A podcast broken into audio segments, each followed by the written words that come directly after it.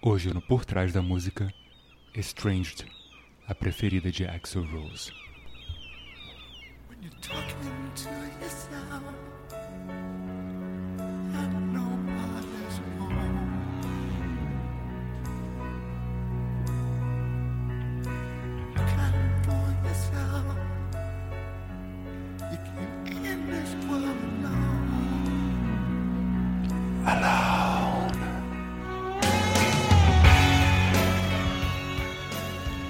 Esse suspiro da palavra alone é a marca da abertura da música e a deixa para que todos os instrumentos entrem em conjunto. Mais uma coisa genial de Axel, que com a sua visão extremamente ampla e sensível, transformou Guns N' Roses na maior banda do mundo nesse ano de 1991, quando a música foi lançada.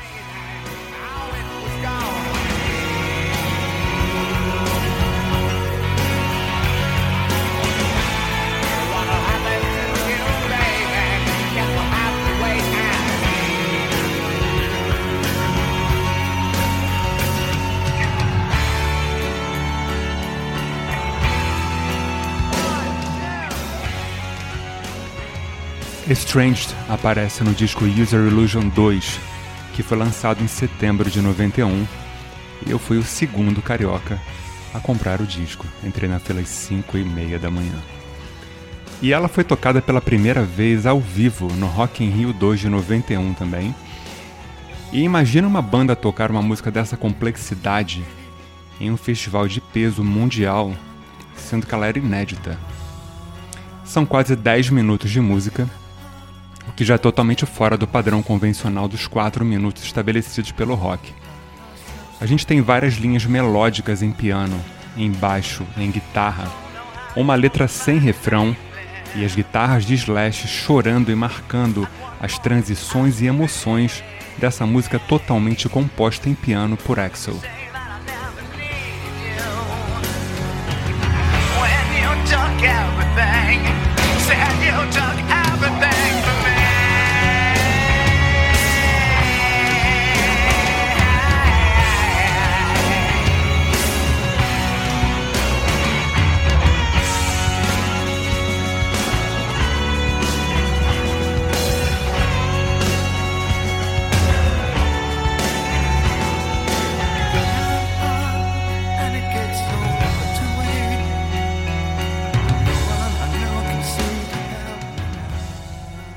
Essa música é tão poderosa que não é o tipo de som que só funciona no disco, mesmo sendo tão complexa.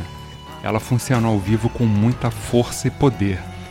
E Axel, por algumas vezes nos shows, anunciou que ela era sua baby, ou a sua preferida. É a minha também.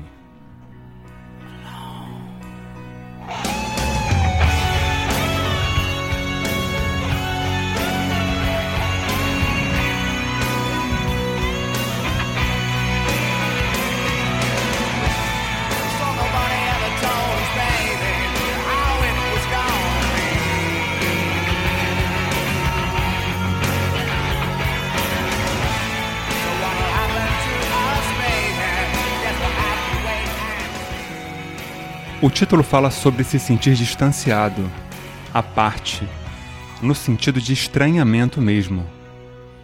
Já na primeira linha da letra, ele fala sobre falar com si próprio, quando não tem ninguém em casa, e suspira que está sozinho. É quando rola aquele alone.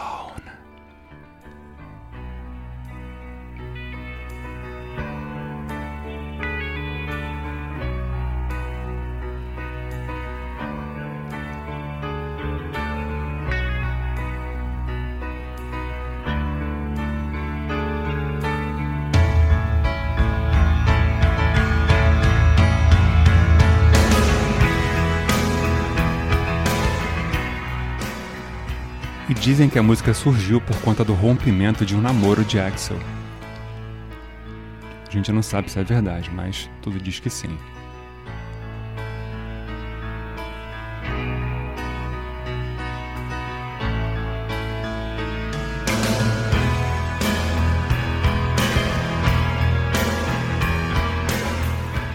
Reparem que a música tem várias passagens, com trocas de melodias e ritmos.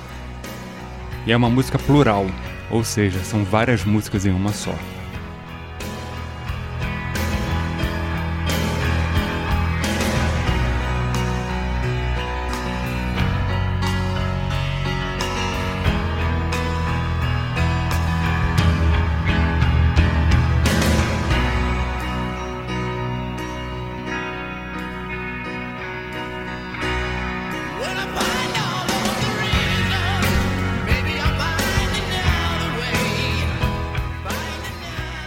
Toda vez que entra o solo chorado de Slash, o que ao meu ver poderia ser o refrão da música.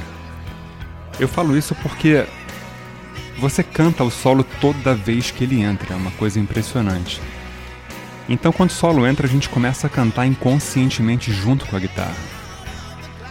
E isso é genial.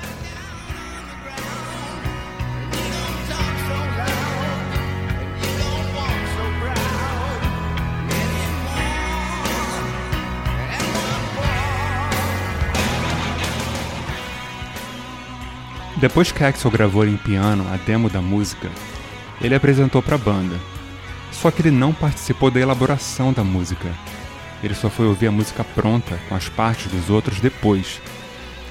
E quando ele ouviu os solos do Slash, ele ficou inteiramente impressionado e mesmerizado com aquilo. E colocou até um agradecimento no disco por conta das, das melodias assassinas, como ele chamou, né? Os solos do Slash.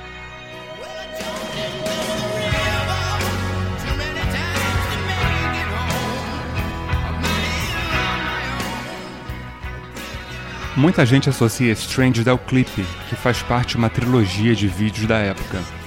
Tinha também o Don't Cry e o November Rain com a mesma pegada. Eu sinceramente não acho que o vídeo faça jus à música, eu acho até um vídeo meio tosco. Já que tem umas passagens assim meio aleatórias e fora da letra. Agora, o começo do vídeo é na casa do Axel em Malibu, na Califórnia.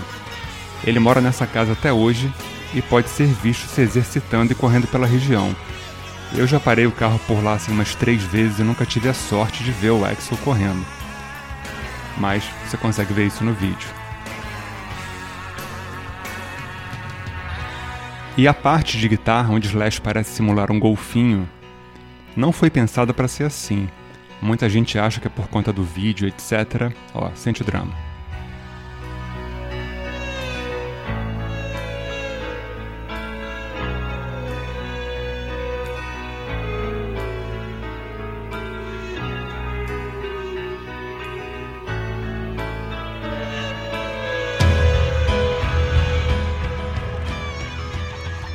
O que ele faz, na verdade, é uma abertura gradual do volume da guitarra algumas vezes na nota Sol, que é o tom da música.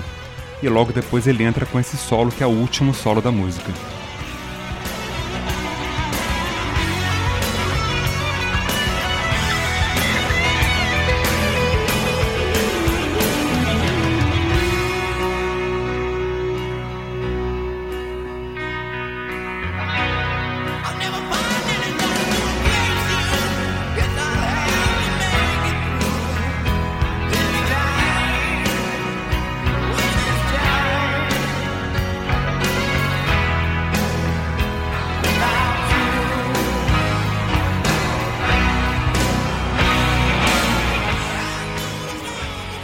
Quem quiser reparar os últimos shows do Guns aí que tem na internet, eu fui em alguns.